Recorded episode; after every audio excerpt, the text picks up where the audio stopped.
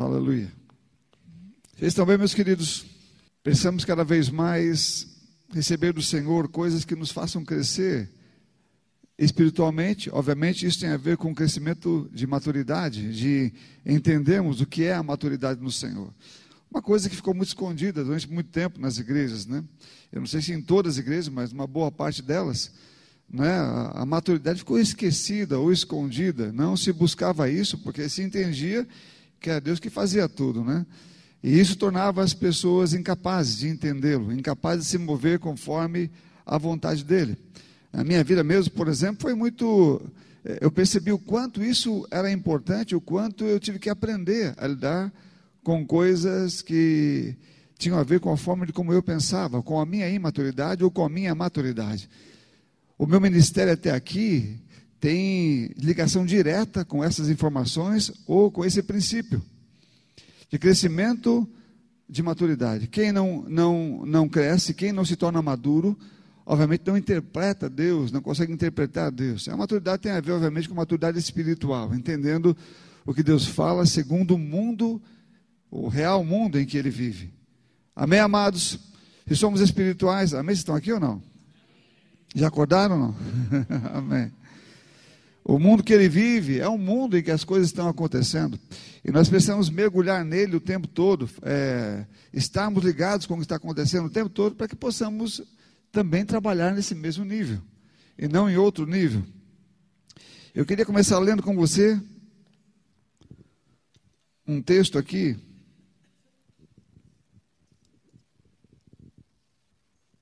de Levíticos. Levíticos, desculpa, Deuteronômio. Deuteronômio, capítulo 7. Eu vou ler a partir do versículo 12. Deuteronômio 7, versículo 12.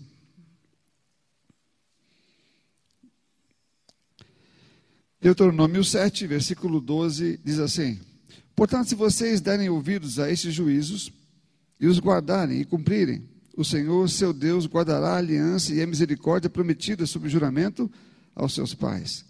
Ele os amará e abençoará e fará com que vocês se multipliquem. Também abençoará os filhos de vocês, o fruto da terra, o cereal, o vinho, o azeite e as crias das vacas e das ovelhas. Não é, na terra em que prometeu dar a vocês, conforme o juramento que fez aos seus pais. Vocês serão mais abençoados que todos os povos. Eu quero ler só até aqui. Você vai ver que esse texto na Bíblia é muito comum, no Velho Testamento é um texto muito comum. Você vai sempre relacionar a promessa de Deus à capacidade de você obedecer aquilo que ele diz. Ele então dizia os seus juízos, dizia ah, os seus mandamentos, apresentava a forma de vida que as pessoas deveriam viver. E então ele dizia: se vocês fizerem essas coisas, então vocês vão ser abençoados, vão ter as promessas que eu fiz, alcançando vocês, sua família, tudo aquilo que vocês têm. Isso foi muito comum e era muito comum lá. É? Nunca foi dado alguma coisa que não estivesse ligada à obediência ou ao entendimento que Deus havia falado. E Deus havia feito isso, ou, ou ele colocava isto numa, né, é, numa questão condicional, porque era possível de se fazer. Deus não criou ali, ou não deu àquelas pessoas um tipo de mandamento que eles não podiam cumprir, e não deu a eles alguma coisa que eles não podiam entender ou fazer, pelo menos daria para eles entenderem e fazerem também. Aquela situação em que eles viviam, aquele tempo em que eles viviam, era um tempo onde é, eles ainda estavam debaixo eh, da lei do pecado. A Bíblia fala que eles viviam, Paulo fala isso no livro de, de Romanos a lei do pecado ainda reinava sobre essas pessoas. Eles estavam debaixo é, de uma escravidão do pecado, mesmo tendo uma promessa divina. A promessa divina não os tirava daquela condição. Então, todos os mandamentos, ou aquilo que Deus pediu para eles fazerem, estava já considerando essa, essa situação. Amém, irmãos?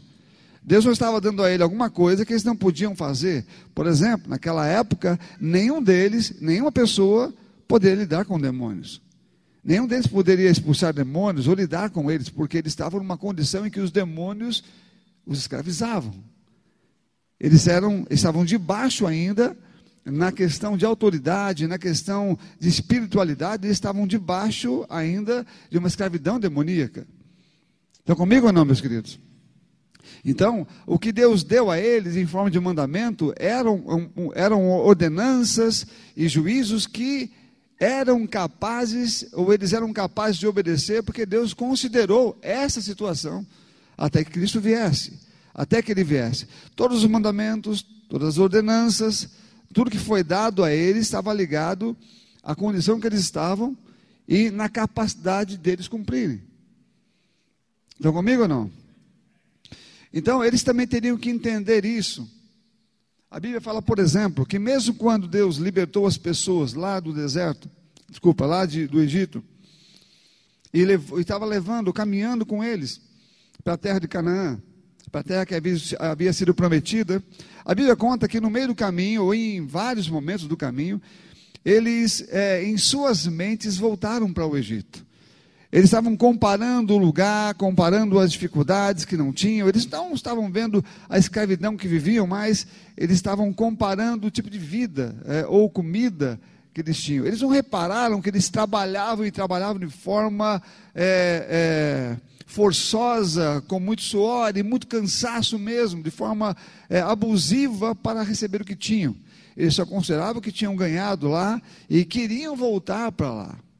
Em suas mentes, eles estavam no deserto, olha, estavam no Egito, ou tinham voltado para lá, reclamando do lugar para onde estavam indo, o, o percurso que estavam seguindo, avançando para o lugar onde chegariam, que era a terra que Deus havia prometido. Eles é, é, não quiseram entender e nem, que, nem estavam sonhando com aquele lugar e nem estavam vendo que o processo no caminho, o processo que, trazia, que, tirava, que tirava ele do Egito, ou seja, nesse caminho até chegar à terra, havia um processo ali de amadurecimento ou de mudança de pensamento, ou de mudança de mente. Eles não perceberam isto. Então eles continuavam, muitos deles continuaram com a mesma mente. E com a mesma mente, você não consegue olhar para frente, você quer olhar para trás. É o que eles fizeram ali. Eles, eles continuavam olhando para trás e não para frente. E quando eles pensavam em alguma coisa, era só no Egito que estavam pensando. Eles viram o que Deus fez ali, viram o que Deus realizou, mas as suas mentes ainda estavam escravizadas. Mas o que Deus disse para eles, que eles podiam pensar, que eles podiam ver, tanto que alguns homens fizeram isso, estava na habilidade, na capacidade deles de mudar a sua mente. Eles, eles ainda continuavam como escravos do, do pecado, eles não tinham condições de enfrentar demônios, não podiam ter autoridade sobre eles, mas eles tinham condições de fazer aquilo que era para ser feito, de pensar como Deus pensava, de acreditar nele, e essas outras coisas Deus então faria. Amém, irmãos?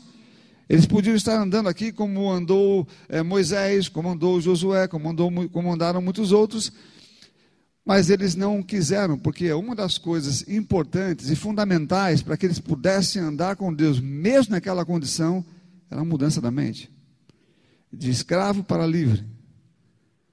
Amém, irmãos? De escravo para livre. Eles não receberam essa mudança, não quiseram receber. Eles queriam permanecer como em sua mente eles estavam, como escravos. E esse é um dos maiores problemas que sempre existiu. Vivemos hoje, por exemplo, na era da igreja, não só a igreja teve que passar por um.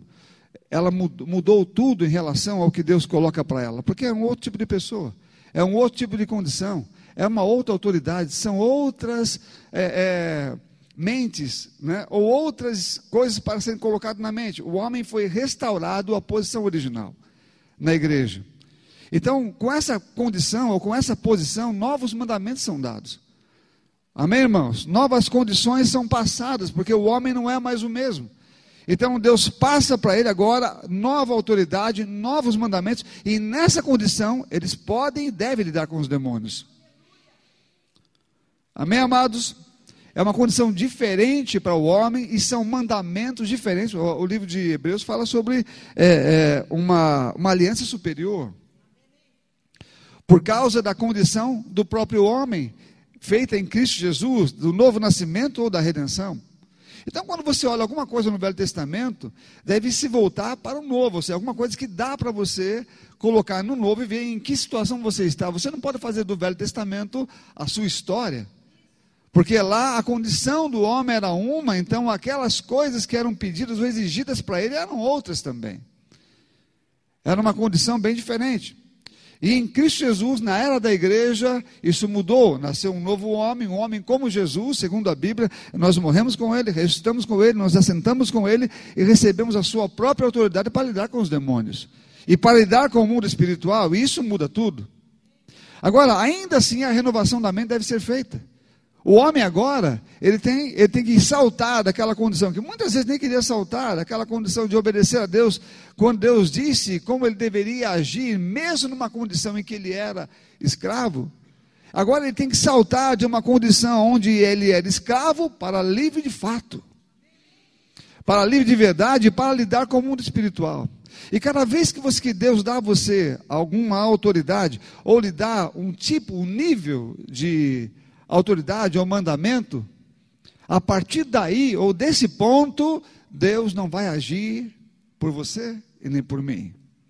Como lá, Deus não poderia agir por eles naquilo que era competência deles. Deus agia naquilo que não era competência deles, naquilo que eles podiam fazer. Tanto que aquelas pessoas que não fizeram o que Deus disse para eles fazerem, Deus não fez por eles, eles morreram no deserto. Estão comigo ou não, meus irmãos? Então eles morreram no deserto porque era da competência deles fazerem e eles não fizeram. Então o que foi feito da competência deles foi feito e o que não era da competência Deus fazia. A mesma coisa nesse novo mandamento que recebemos, na condição que estamos hoje. Aquilo que é da nossa competência precisamos fazer, porque se não fizermos, Deus não vai fazer. Para o diabo também foi uma experiência diferente. Para a igreja e para o diabo, para os homens e, e, e para os demônios. Porque os demônios até então já tinham vencido essa questão. Por exemplo, lá no Éden, tinha é, Adão. Adão era um homem ligado com Deus, não tinha pecado, estava completamente livre. O demônio foi lá e conseguiu, não sei que tempo da vida de Adão, ele conseguiu levar Adão ao pecado. Então acabou com a história, agora só lidava com escravos. O diabo e os demônios estavam lidando com o escravo, pessoas que baixavam a cabeça para ele, pessoas que estavam andando segundo os pensamentos que ele colocava eh, nelas, não é? e elas viveram assim durante muito tempo. E quando Deus deu os mandamentos, deu o mandamento a eles, obviamente que eles podiam cumprir, sabia-se que esses homens não deixariam de pecar por causa da, da, do contágio, né? A Bíblia fala que o homem pecou, então o pecado passou a habitar no homem, por isso Jesus veio. Então, Deus deu uma forma deles lidarem com o pecado que era através do sacrifício de animais. Amém, irmãos?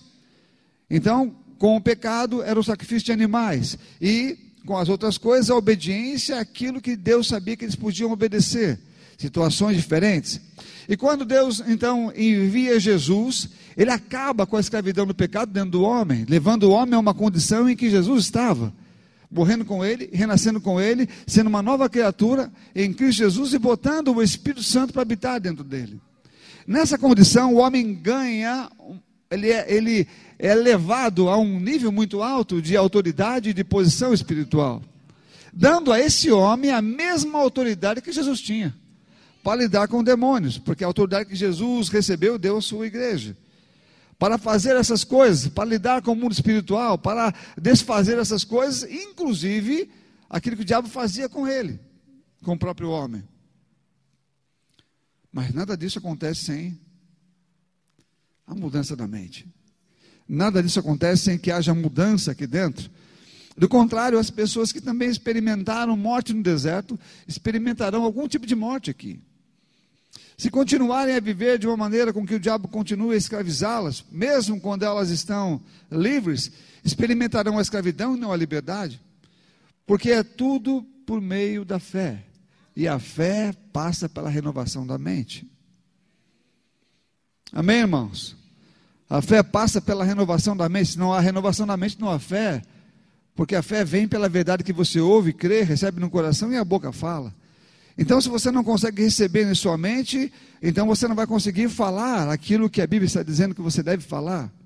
E esse, esses conceitos são conceitos verdadeiros de vida, de comportamento de vida, onde você anda todos os dias pensando sobre isso, comendo isso, alimentando disto e falando isto. Não é possível ninguém ou nenhum de nós, com uma mente escrava, vivemos como livres e falarmos como livres. Amém? Uma mente escrava é um crente escravo. Amém, irmãos? Uma mente doente é o quê?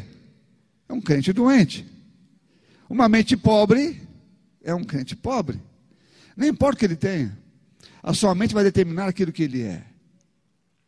Está comigo, meu querido?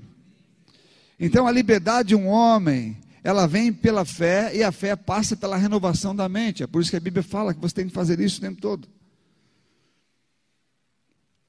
Amém, amados? Condições diferentes exigem atitudes e comportamentos diferentes. Aqui nós conhecemos também esse texto, quero que você leia comigo, é, 2 Coríntios 10.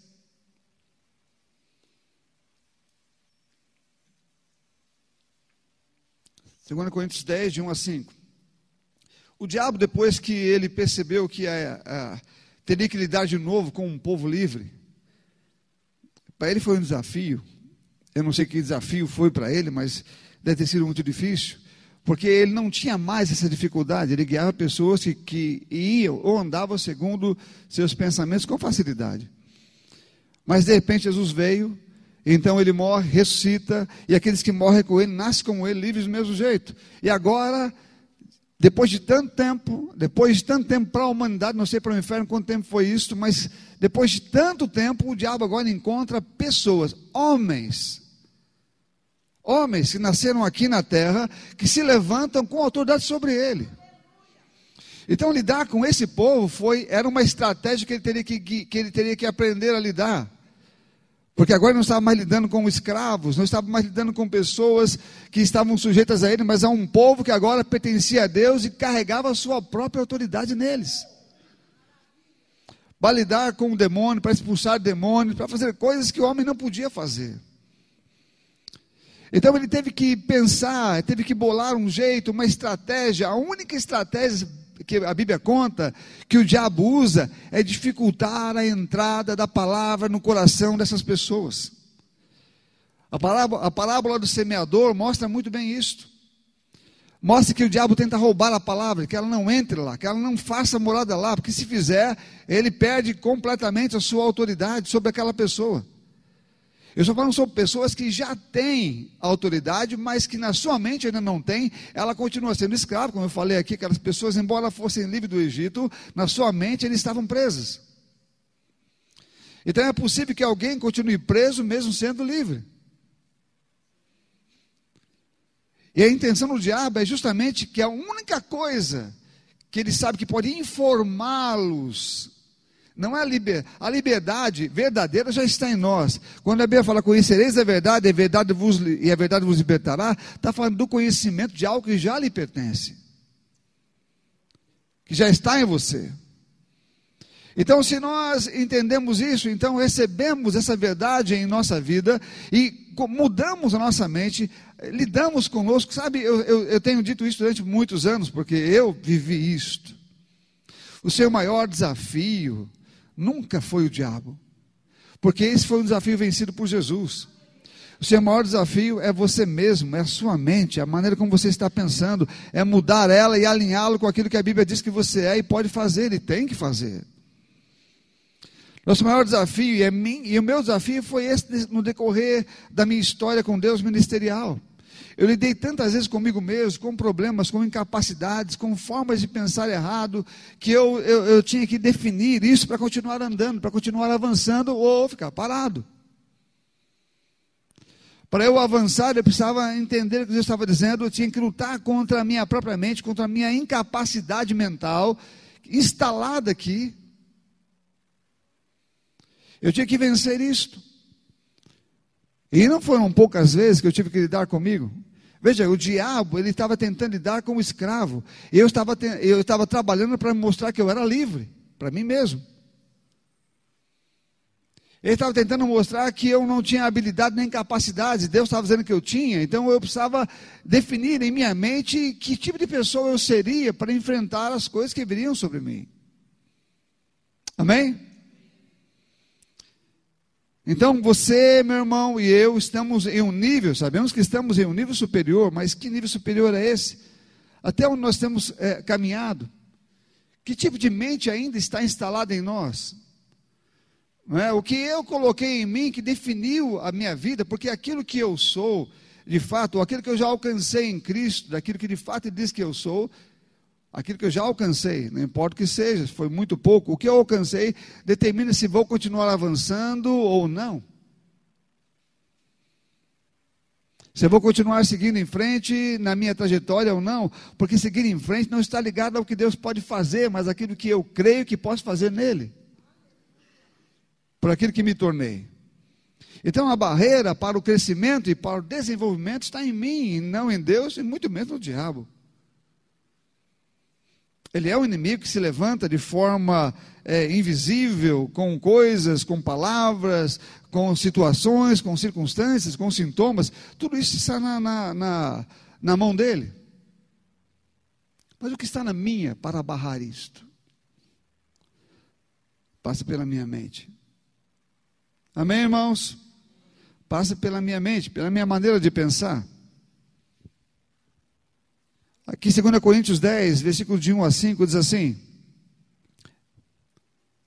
Eu mesmo, Paulo, peço a vocês, pela mansidão e bondade de Cristo, eu que, na verdade, quando estou com vocês, sou humilde, mas quando ausente, ousado para com vocês. Sim, eu peço que não me obriguem a ser ousado quando estiver com vocês, servindo-me daquela firmeza com que penso que devo tratar alguns que que nos julgam como se andássemos segundo a carne. Porque, embora andemos na carne, não lutamos segundo a carne. Porque as armas da nossa luta não são carnais, mas poderosas em Deus para destruir fortalezas. Destruímos raciocínios falaciosos e toda arrogância que se levanta contra o conhecimento de Deus e levamos cativo todo pensamento à obediência de Cristo. Eu, eu entendi muito bem o que Paulo está dizendo aqui. Paulo, primeiro, ele começa a falar com um tipo de povo que tem a sua mente ainda cauterizada. Um, um pessoal que começa a falar mal do apóstolo Paulo, ou que ele, ele, é, ele é de um jeito presente, mas ele é de uma outra forma ausente. Então o apóstolo Paulo trata isso de maneira, olha, vocês, eu quero estar com vocês de uma maneira que você que seja mais tranquila, mas se vocês quiserem, eu posso estar com vocês presente, na maneira que vocês dizem que eu sou ausente. Em cartas duro, mas na, na presente sou mais manso, né? sou mais é, suave nas palavras. Falo, bom, se vocês continuarem assim, então eu vou estar com vocês duro, presente mesmo. Né? E depois ele começa a falar, desenrolar o assunto sobre a questão da mente cauterizada, desse problema na mente que as pessoas estavam passando e vivendo naquela época. E as pessoas eram uma delas que, estando em Cristo, ainda tinham coisas nelas que faziam que o diabo as usasse contra homens de Deus que estavam falando a palavra, levando a verdade para elas e eles não queriam mudar. Então, Paulo diz aqui que as armas que possuímos, elas não são carnais. E Paulo diz: Eu não sou a vocês com armas carnais, mas espirituais.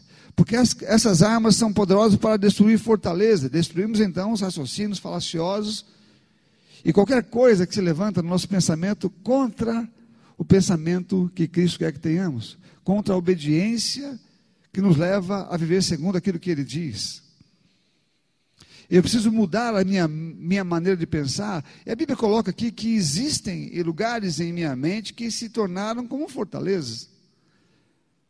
Então, algumas pessoas elas têm a, a, a dificuldade, quando olham para si mesmo, quando imaginam alguma coisa que a Bíblia diz sobre é, como seria ou deveria ser a sua forma de vida, a sua maneira de agir no mundo espiritual e, consequentemente, no mundo natural, porque é assim que nós vivemos. Elas veem dificuldades em fazer isso porque elas ainda estão vivendo em suas mentes a incapacidade da pessoa que elas sempre conheceram.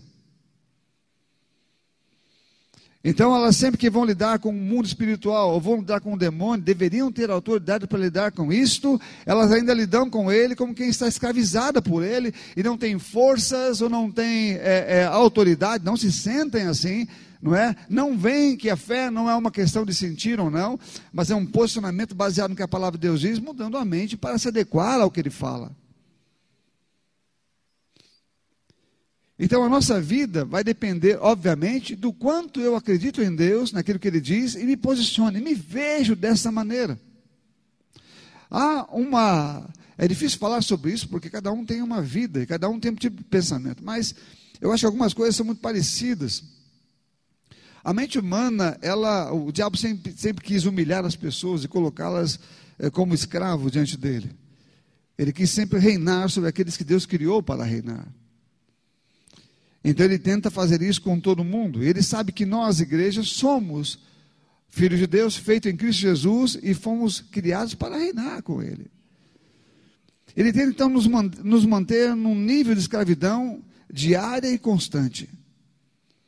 Qualquer coisa em nós que parece ser libertador, e parece ser melhor, e que me faça viver melhor, parece, ele faz parecer para mim que isso não deve ser verdade.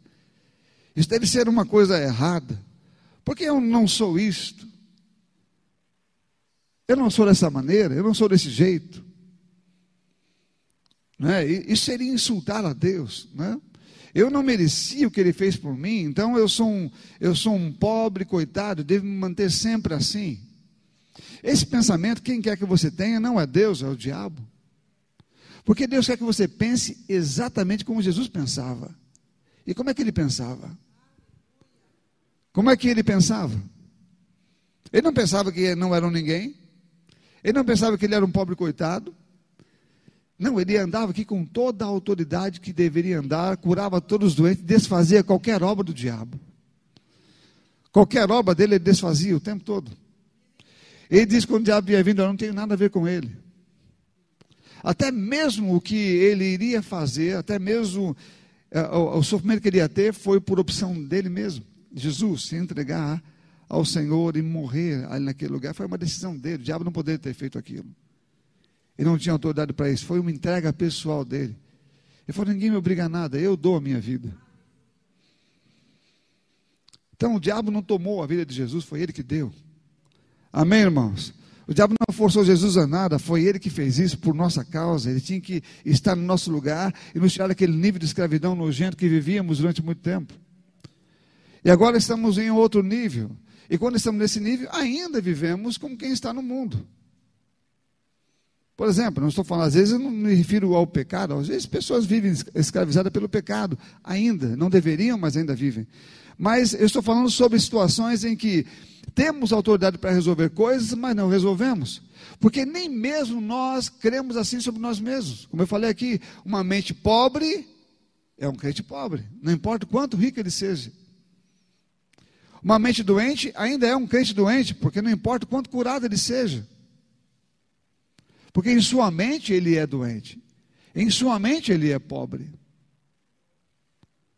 Uma mente carnal, crente carnal. O apóstolo Paulo fala sobre isso. Então a mente determina que tipo de crente é você. Se eu tenho uma mente fora da palavra, ou ainda nos padrões do mundo, é esse tipo de crente que eu serei.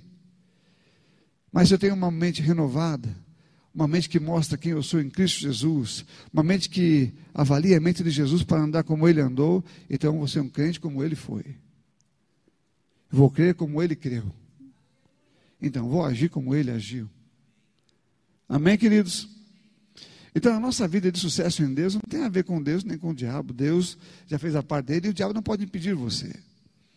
Tem a ver com você mesmo. O quanto você mudou a sua maneira de pensar.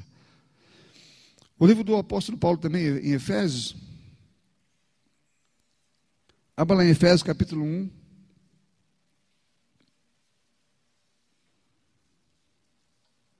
Repita comigo: a apropriação da redenção passa pela mente.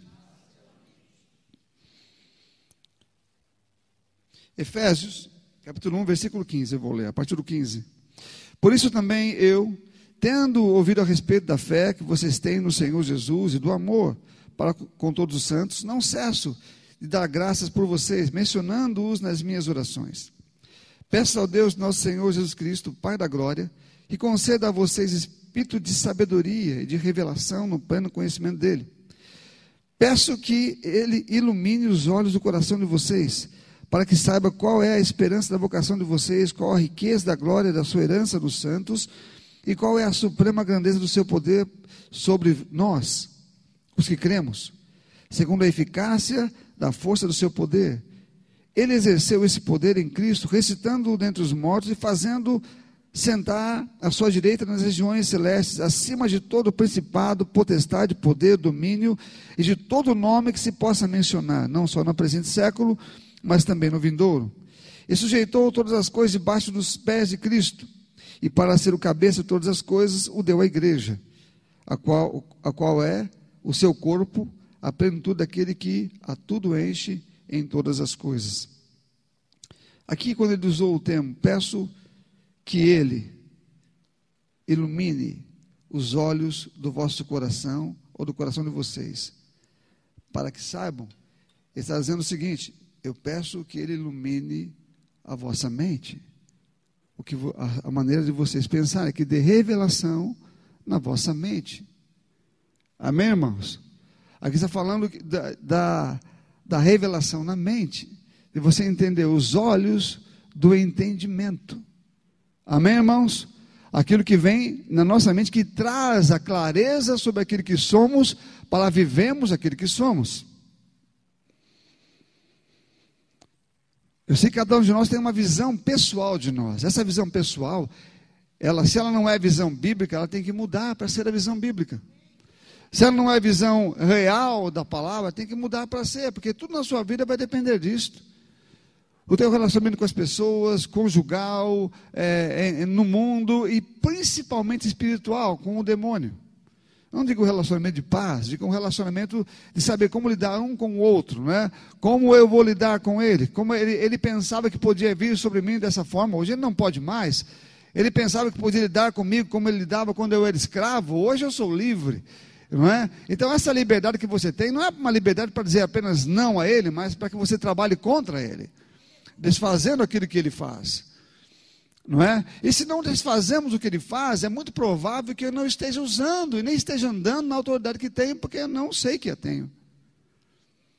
Porque quando você tem, você não fica trabalhando em prol de você mesmo, você não fica só não ficando doente, você não fica só tentando trazer bens ou benefícios para a sua vida, você não fica tentando viver bem no mundo, segundo o padrão das pessoas do mundo, e não desfazendo as obras dele, isso não existe. Você não consegue ter uma autoridade como essa e não usá-la de forma plena. Vocês estão comigo ou não? Então, pessoas estão tentando viver uma vida apenas para si mesmas, estão tentando viver uma vida de autoridade, mas não estão vivendo. Porque a verdadeira vida de autoridade, ela envolve lidar com Satanás e desfazer as suas obras. Amém, queridos? Por exemplo, se Jesus estivesse é, em algum lugar e estivesse naquela época algum escravo do diabo ali, em algum momento, um doente, é, sofrendo algum tipo de depressão, um demônio sobre ele, né, qualquer coisa que seja, Jesus aparecesse no meio, qual a expectativa que essa pessoa que já ouviu falar de Jesus, já conhecia ele, pelo menos de ouvir falar, qual seria a expectativa de vê-lo perto dela? Qual seria? De libertação, né? alguém ficaria alegre. Meu Deus, hoje eu vou ficar livre, porque Jesus está aqui. Ele tem libertado as pessoas, como aquela mulher da, da hemorragia. Ela falou: se eu tão somente tocar na sua veste, quando o cego Bartimeu, que estava lá, que viu ele passar perto, ele já percebeu que era o momento da, da libertação dele, jogou a sua capa e gritou: Senhor, tem misericórdia de mim. E ele ouviu a voz, Bartimeu chamou, e aquele cego passou a ver. Você entende? Então, é, é, é, situações como essas mudavam quando Jesus passava perto ou quando ele estava perto. Porque ele era uma pessoa, conhecia a sua autoridade, não só para viver sobre ele, mas para que pessoas que passassem perto dele tivessem, fossem livres também da opressão do diabo. Então, quando as pessoas viam Jesus, tinha uma expectativa. Quando elas veem você, qual a expectativa que elas têm? As pessoas do mundo. Você vai dar um tapinha na costa dela, vai chegar lá como quem tem uma solução para ela. Ou você só tem solução para você. Isso não existe. Você pensa que só tem para você, mas na verdade não tem. Você vive debaixo de uma escravidão quando você não consegue fluir a autoridade. Como você tem autoridade, ela flui naturalmente para tudo. Se você tem autoridade sobre a doença sobre a sua vida, você tem autoridade e pode repreender doenças em outros lugares também. Amém, irmãos? E tem uma palavra que libertou você, a mesma palavra, você leva para pessoas para que elas também sejam libertas. Então você é Jesus andando aqui e leva as mesmas coisas que ele levava. Porque a mente dele não era contaminada. A mente de Jesus não era uma mente que vivia debaixo de uma escravidão, hoje as pessoas podiam fazer com que ele se sentisse mal quando dissesse uma palavra para ele. Jesus sabia com quem ele estava lidando. O mundo espiritual é num outro lugar. Os olhos do entendimento deveria, deveria ser aberto nas pessoas. Ele já estava com o seu olho aberto.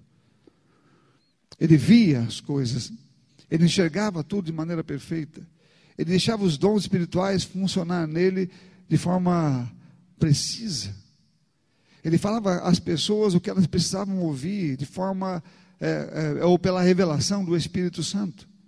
Porque ele tinha aqui, ele nos mostrou como um homem natural, um homem sem pecado, um homem justo, deveria ou poderia usar as armas espirituais que Deus colocou à disposição dele. Porque Jesus não andou aqui como Deus, nós sabemos disso, ele andou como homem, ele se esvaziou da sua divindade, ele mesmo disse, pelo, pela profecia do profeta Isaías: O Espírito de Deus está sobre mim, porque me ungiu para fazer tal coisa.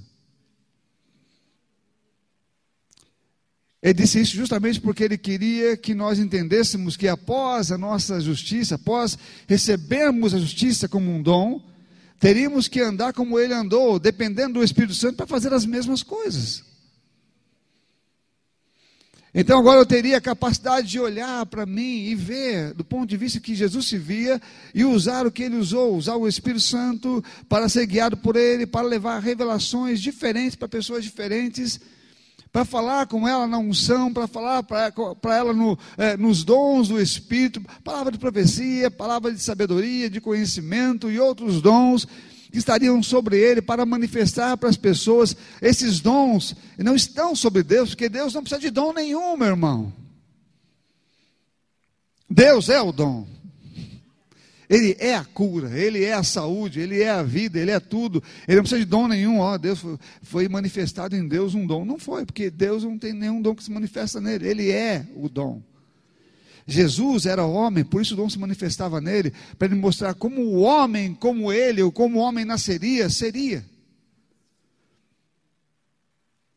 Então é preciso que eu renove a minha mente todos os dias para igualar a minha mente a dele, para usar o dom como ele usava, e para servir a Deus como ele servia, e para repreender os demônios como ele repreendia, para lidar com o mundo espiritual como ele lidava. Assim como no Velho Testamento era dito aquelas pessoas, naquela aliança, naquelas circunstâncias que estavam: olha, vocês precisam ouvir o que eu estou falando dessa maneira, porque se vocês ouvirem o que eu estou falando, vai acontecer com vocês o que eu estou dizendo. Nessa aliança que temos, é a mesma situação. Se vocês ouvirem o que eu estou falando e fizerem o que eu estou dizendo, vai acontecer com vocês o que eu estou falando também. Vocês hoje não estão mais na condição que estavam. O diabo não pode mais obrigar vocês a fazer o que ele quer que vocês façam. Mas vocês podem obrigá-los a deixar de fazer coisas que eles estão fazendo. Amém? Podemos desfazer obras dele. Estão comigo ou não? Desfazer as obras de Satanás. O tempo todo. Quem não está desfazendo as, as obras de Satanás, em qualquer situação, não está desfazendo na sua própria vida. Um, uma, uma área isolada na minha vida, em que eu estou aparentemente bem, não significa que eu estou de fato bem ela pode ficar ruim a qualquer momento. Tem gente que trata uma área da vida como se fosse o seu o teu testemunho de vida. Né? Guarda aquilo ali numa caixinha para mostrar que Jesus está com ela. Então, qualquer área que for, ele, olha aqui, ele está me abençoando, ou então, é, isso aqui é, é, é uma prova de que Deus está comigo. Eu digo que aquilo vai embora, acaba, ele fica sem nenhum testemunho porque aquilo não é de fato alguma coisa que está acontecendo pela, ah, eu estou crendo nisso, eu estou crendo nisso, mas uma, uma vida isolada da plenitude de Deus não nos leva ao sucesso divino, não, nem nos leva ao projeto de Deus para a realização daquilo que Ele colocou em nossa vida, como chamado, como propósito. Nós precisamos entender que somos chamados para fazer tudo o que Jesus fez ou que Ele nos mandou fazer de forma plena, começando conosco mesmo. Sucesso ou fracasso estão ligados à maneira como eu penso. Amém, irmãos? A maneira como eu penso. É, há pessoas que tentam, é, é, eu não sei que, que palavra eu devo usar aqui, mas tem pessoas que elas criam alguns clichêzinhos, eu não sei se a clichê é a palavra correta, mas criam algumas coisas que façam que elas determinem o que, que é, é receber de Deus, o que, é não receber, o que, que é ser abençoado, o que não é ser abençoado. Né? Então, algumas pessoas colocam que é, ser abençoado é ter coisas, outras, ah, não, ser abençoado é, é está fazendo a vontade, saindo por aí, indo para algum lugar, né, fazendo a vontade de Deus em algum canto. Né? Ser abençoado é ter um chamado. Não é? Mas isso são clichês criados por pessoas que querem escolher pontos isolados da vida para dizer como é ser abençoado. Mas ser abençoado é ser pleno em Cristo Jesus. Amém, amados? É ser pleno, é andar segundo a plenitude de Cristo é fazer tudo o que ele fez ou tudo que ele nos mandou fazer, é pensar exatamente como ele pensava sobre ele e sobre mim, é, que, é desejar que os meus olhos, os olhos do meu entendimento sejam abertos para que eu lide com o mundo espiritual e faça a vontade de Deus, porque eu estou aqui, meu irmão, não para lutar contra a carne ou contra a sangue, eu não estou aqui para lidar com o mundo natural. O mundo natural não tem nem consegue fazer cócegas na vida de um cristão. O mundo espiritual, que é o invisível e que deseja colocar coisas na minha mente, ele quer deixar a minha mente escrava, Ele quer me fazer parecer um doente, Ele quer conservar as, as coisas podres dele dentro de mim, Ele quer continuar é, tendo domínio sobre a minha vida, mas cabe a mim renovar a minha mente e tirar cada espaço que Ele tinha na minha vida para continuar caminhando firme e forte com o Senhor, não só tirando da minha vida os espaços, mas fazendo com que Ele perca os espaços na vida de outras pessoas também. Que bom seria se você, quando você confia em alguém, sabe quando você tem uma confiança em uma pessoa e você fala, meu Deus, que pessoa abençoada, né? E essa pessoa está perto de você, você tem um problema para resolver, e você chama ela, senta aqui do meu lado, você quer que ela dê conselhos a você, você quer que ela fale com você, você quer inclusive que ela, se ela puder lidar com aquilo, que ela lide. Não é assim? E quando uh, você está perto de cristãos que não te inspiram nada disso? É, irmão? Você nem pensa, você pensa, bom, eu acho que eu tenho que ajudar esse cristão. Né? Mas não te inspira em nada, não te inspira em palavra, não te inspira em, em cura, não te inspira eh, na vida, não te inspira no mundo espiritual, sabe? Quando você perde pessoas assim, você percebe que essas pessoas não têm nada para lhe dar. Mas não tem porque não renovou a sua mente. Não é porque não tem. Se nasceu de novo, ela na essência tem, mas na mente ainda é escrava. Então não importa o quanto as pessoas sejam livres, se a sua mente é presa, ela continua presa. Você conhece a história do elefante? O elefante que é amarrado aqui, tem vários outras, outras, outros exemplos práticos, né? De um elefante que foi amarrado perto de um tronco durante muitos anos. Depois que tiraram a corda, ele, ele, ele andava o mesmo tanto e o seu pé voltava sozinho para o lugar, porque ele ainda achava que estava amarrado. Porque ele cresceu desde pequenininho naquele postinho, andava até o limite, depois voltava. Então, depois que soltou, o limite era o mesmo. Ele não conseguia andar além daquele limite. A sua mente o fez pensar que ele, aquele era o limite dele pela vida toda. Então precisamos experimentar a libertação que o Espírito Santo nos dá para andarmos em lugares que nunca andamos, para fazer coisas que nunca fizemos. Você entende, meu irmão? Para explorarmos o mundo espiritual como nunca em nossa vida. Para ver o que Deus quer realizar através de nós, em coisas que nós nunca pensamos que poderíamos fazer, mas podemos. É melhor que você pense que há um, há um mundo de infinidade de coisas que você pode fazer que você nem tocou ainda, do que pensar que você já tocou no que precisava. Mesmo que você não saiba o que você vai tocar, mesmo que não saiba o nível de autoridade que você ainda pensa ou deve conhecer, mas pensar que ele existe, que ele está lá à disposição e que precisa ser alcançado, já faz você buscar alguma coisa além do que você já tem. E começar a crescer para o mundo, meu, irmão, meu querido, que muitas pessoas já estão adormecidas nele. E eu falo de cristãos. Adormecidos em um, um mundo à espera de Cristo eu estou esperando Jesus voltar para me levar para o céu. Enquanto a Bíblia fala, quando ele voltar, quer nos encontrar o quê? Trabalhando. Ele não quer, tem que pensa, não, Jesus quer encontrar a gente, que ele vem no domingo, para encontrar eu em, eh, dentro de uma igreja, num culto, né? Porque se ele vier, se a pessoa voltar estando louvando ele eh, no culto, meu irmão, como se estar no culto muda a pessoa por dentro, né? Muda por não, que ela tem mais autoridade, que ela tem mais poder, que ela está mais, né? Não, não muda nada. Porque ela é o que ela é em qualquer lugar. E aí, se ele voltar um dia de culto, muitas pessoas vão ficar cantando sozinhas, enquanto hoje estão lá em cima, lá, porque tenho certeza que isso vai acontecer. Em muitos lugares. Porque não interfere na vida pessoal. Se nós ignorarmos aquilo que somos e o que temos que fazer, nossa responsabilidade com a nossa mente, pensamento, para andar no nível em que Ele espera, não andaremos e não faremos nada. Esse nível é muito alto. O nível que recebemos é muito alto. O nível de autoridade que recebemos é muito alto. Você pode voltar para casa ser a mesma pessoa. Você pode mudar para casa ser uma, voltar para casa ser uma pessoa bem diferente.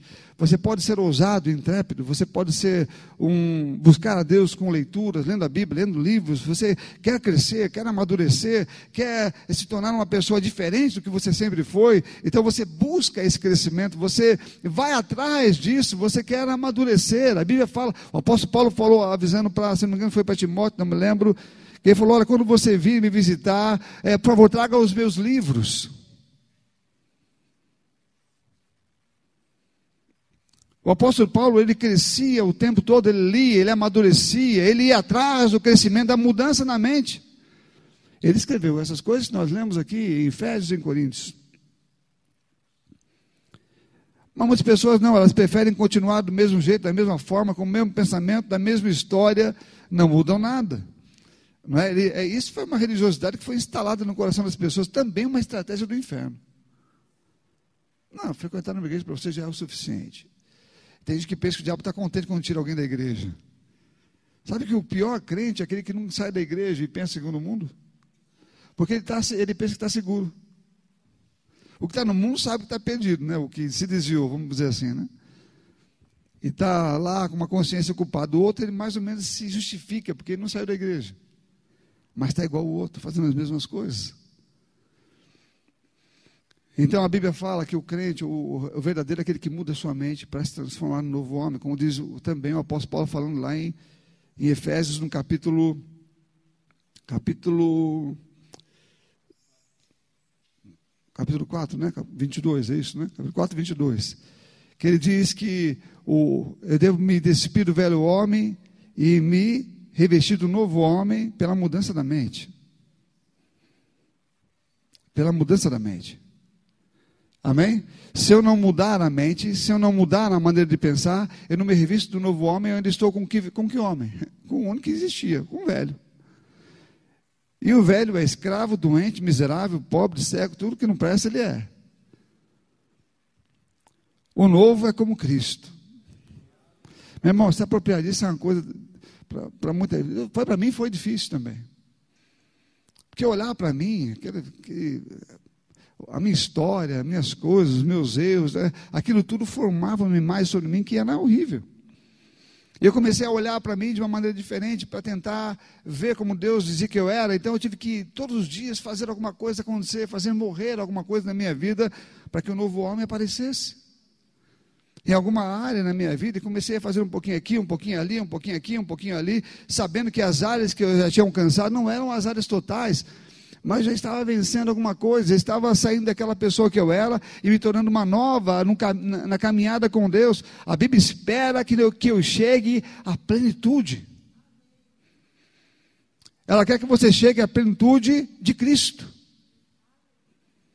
Que você seja exatamente como Ele foi. Já é? Já somos? Não, não somos. Somos na essência, mas não chegamos à plenitude ainda. Então, não, não devemos parar de buscar. Não devemos parar de crescer. Não devemos parar de, de, crescer, não devemos parar de amadurecer, porque ele era, ele, é, ele era o topo, ele viveu num, num, numa experiência humana para o próprio homem. E essa experiência, experiência humana que ele quer, ou que ele viveu, ele quer que nós vivamos também do mesmo jeito, tenhamos a mesma habilidade ou capacidade. Porque não adianta o que fazemos às vezes na igreja, tem muitas coisas que fazemos aqui, devemos fazer sempre. Mas a, a Bíblia não vive, as pessoas não vivem de é, é, pregações ou não vivem de é, eventos, né? os eventos são bons, eles são agradáveis, eles trazem algo, se, se, trazem a palavra correta, se trazem a mensagem de Deus, se trazem o que Deus está dizendo, amém, são eventos que valem. Se estão trazendo só outras coisas, se é um divertimento, se é um entretenimento, não vale nada. Porque o que transforma as pessoas é a palavra de Deus. Se o que está sendo trazido tem a palavra de Deus, ok, já está ajudando. E esse é o propósito. Mas a igreja não vive de trazer ideias, eventos, a igreja vive de viver a Cristo. Ou cada pessoa presente é, num púlpito ou em qualquer outro lugar, nos eventos, elas têm responsabilidade com a vida que elas pregam. No comportamento, em lidar com as pessoas e com os demônios. Aleluia. Porque o Evangelho não é brincadeira, meu irmão, ele é sério. O diabo não está eh, levando na brincadeira, não, ele está levando a sério tudo que está fazendo. Então, nossa vida, ela tem que ser vivida em plenitude, segundo aquele que Cristo nos mostrou. Então, olhar para Ele, buscar isso, é um alvo, é um objetivo nosso. Viver como Ele viveu. Andar como Ele andou, pensar como Ele pensou. Conhecer Deus como Ele conhecia. Se relacionar com Deus com tanta liberdade, perfeição como ele se relacionava. Esse é o nosso objetivo. Ser como ele foi. Fazer o que ele fez. E é interessante que eu não vejo lá. Você não vê, por exemplo, Abraão foi um grande homem, sabe que foi. E Abraão tinha promessas de Deus. E nós sabemos que Deus cumpriu a promessa que ele fez a Abraão. Isaac também teve o cumprimento das promessas em sua vida, depois Jacó e outros, né? Davi foi um homem que Deus dirigiu esse homem, mas todos esses homens, eles eram ainda e tinham a escravidão do diabo sobre eles, precisavam fazer sacrifício para que fossem perdoados os pecados cometidos sob escravidão. Está comigo ou não? No Velho Testamento, o diabo não tinha medo de nenhum desses homens. O diabo e os demônios não tinham respeito por nenhum deles. Tinham, sabiam que Deus tinha algo com eles e não gostavam disto. Mas eles não, ah, não traziam ameaças para o inferno. Tanto que Abraão, quando morreu, ele não foi para o céu. Ficou aguardando um lugarzinho ali, esperando. Não é lugar de sofrimento, mas é, não era o céu. Não era onde Deus está. Era onde Lázaro, aquele mendigo, foi também que ficava próximo ao inferno, onde um podia ver o outro. Mas, na época da igreja, quando os filhos de serva foram expulsar um demônio, em nome de Jesus, quem Paulo prega, o demônio falou: Conheço Paulo. Sabe, meu irmão, no, no Novo Testamento, não era só Paulo que o demônio, é, que foi o, o, o, que o filho de serva mencionou para o diabo, mas talvez tenha muitos outros que o diabo conhecia no inferno também, e que era um problema para eles porque eles tinham autoridade sobre os demônios e exerciam. Não é só quando as pessoas viam Paulo ou os apóstolos, a Bíblia fala que eles tinham essas pessoas ou os apóstolos em autoestima. Porque eles faziam coisas e milagres que ninguém fazia. Mas não era só eles, não. O, o inferno era o inverso do negócio. Enquanto todo mundo queria ver Paulo, o inferno não queria ver. Enquanto todas as pessoas queriam que um, um discípulo passasse, pessoas de bem, queriam cura, receber é, libertação, queriam que esses homens passassem perto dela. No entanto, o diabo não queria. Porque sabia esses homens estavam chegando, eles teriam que sair de lá. Eu me lembro de uma, uma, uma, uma palavra de T.L. Osborne, quando ele ia a lugares onde o, o espiritismo, a, a feitiçaria era muito grande. E as pessoas tinham medo dos feiticeiros, tinham medo do, dos espíritos. Porque eles faziam coisas e eram, eram visíveis, né? flutuavam, faziam coisas flutuarem. O diabo, o diabo, tem esse poder, né? A Bíblia fala que o diabo vai fazer fogo, até fogo cair do céu. Ele tem esse poder de manipular as coisas do ar. Então os demônios faziam isso e faziam com frequência, e faziam de um jeito ou de outro. E, e, os crentes olhando aquilo ali, alguns ficavam amedrontados, falando de crentes mesmo, que quando ele foi para lá, disseram: olha, tem que tomar cuidado, porque aqui tem muitos assim, muitos demônios, muitos é, é, é, é feiticeiros, e eles podem fazer mal para você. E ele falou: para mim? É eles que devem estar preocupados, não eu. Porque o maior habita em mim, né? E quando chegou lá, a Bíblia fala que foram muitos sendo curados, o demônio passava de um para outro, passava de um para outro, expulsava de um e ia para o outro, ele falou, todo mundo, ou vocês recebem Jesus, ele vai ficar passando para vocês aí. E aí todo mundo levantou a mão, eu quero, eu quero, eu quero. O demônio não passou para mais ninguém. A casa estava tomada. Ele lembra uma vez também, o pastor Marcos Honório contando, que ele foi no Rio de Janeiro, eles tinham uma casa ali, ele foi convidado para pregar numa, numa uma reunião numa casa, e as pessoas disseram, pastor, nós estamos aqui, eu quero que o senhor não, o senhor não estranhe no decorrer do culto, que aqui do lado, parede com parede, eles fazem agora uma reunião de umbanda, e candomblé aqui do lado, então o clima aqui fica meio esquisito. Aí o pastor falou, aqui fica esquisito o clima?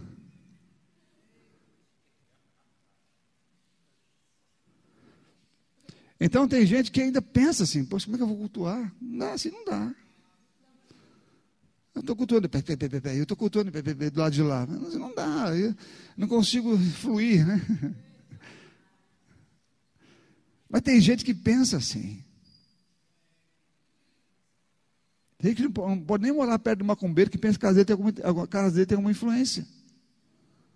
Não, cara, eu, sei que eu, porque eu não estou sendo abençoado, porque esse cara do meu lado aqui é macumbeiro, bicho. Tem alguma coisa que não preste lá e está fluindo aqui do meu lado. Né? Meu irmão, tem muita gente que pensa assim. Do mesmo jeito que aquelas pessoas falaram para a TL.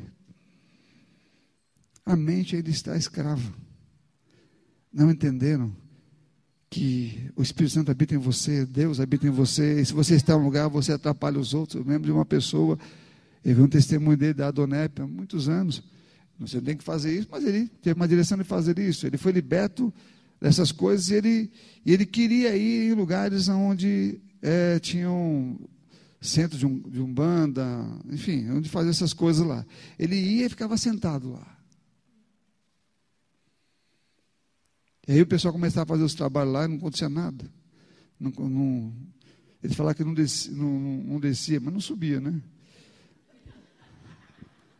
Não acontecia nada. E aí eles, está acontecendo aqui? Aí eu olhava para ele, é você, é você. Você está atrapalhando aqui o que a gente está fazendo. Aí ele fala, sou eu mesmo. Aí ele levantava, sabe por quê? Aí começava a pregar o evangelho. Naquele lugar. Ele sabia que isso ia acontecer, usou isso para pregar o evangelho. Mas se ele fosse mais forte, ele, ele, ele por que eu sozinho consigo impedir isso? Agora tem gente que não pode nem morar do lado. Nem morar do lado, porque pensa que vai pegar alguma coisa. Né? Se tocar a mão do homem no nome desse, ele pensa que vai receber algum, algum mal. Tem gente, meu irmão, tem crente assim. Vocês estão rindo, mas você sabe o que eu estou falando. Vê lá um pai sendo todo vestido, né? todo. É, é, como é que fala? Todo já. Caracterizado, exatamente todo mundo é todo caracterizado, né? Aquelas coisas, aquelas roupas, né? É, é, aquelas pinturas todinha lá. Aí o cara chega perto de você e, e, algumas pessoas pegam na mão dele assim. Não pegam, né? Se possível, na, na, época do Covid, fica até melhor. Dá um morrinho, não precisa nem pegar na mão. Porque acho que se pegar, se pegar na mão dele, vai receber alguma coisa. Meu irmão, você passa coisas quando você pega na mão. Você quer pegar na mão do cara dele, você quer chegar, você quer agarrar a mão dele, porque você quer dar um choque nele do Espírito Santo, né? Ele sentiu o poder fluindo no cara, em cada parte com os ossos, os ossos dele, e ele, e de repente o demônio começa a falar. Ah, sabe o que você pegou na mão? Sabe o que você pegou na mão? Eu já vi pessoas perto de mim que olharam para mim assim, viraram o olho e foram para outro canto assim, ó, e eu sabia que era o Espírito. Acho que você também deve ter vivido situações como esta. Porque o demônio pode, as pessoas podem não ver o Espírito Santo em você, podem não ver o poder, a luz divina que te acompanha, e os anjos à sua volta, mas os demônios vêm.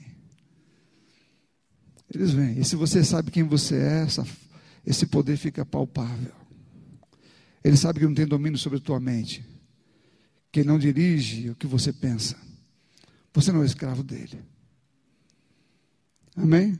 Que você tem domínio sobre o seu corpo para dizer que seu corpo vai funcionar. Que a doença não vai ficar instalada em você, que a doença é do inferno, vai para o inferno. Quando o diabo falar que, que você é doente, fala, o único doente aqui, diabo, é você, e você sabe disso. Amém, irmãos? Renovar a mente. Porque a, a ordem já foi dada, o mandamento já foi dado, para uma geração de pessoas que estão um nível muito elevado do que estava no Velho Testamento. Nascemos para ser como Jesus, para andar como Ele, para fazer o que Ele fez. Amém?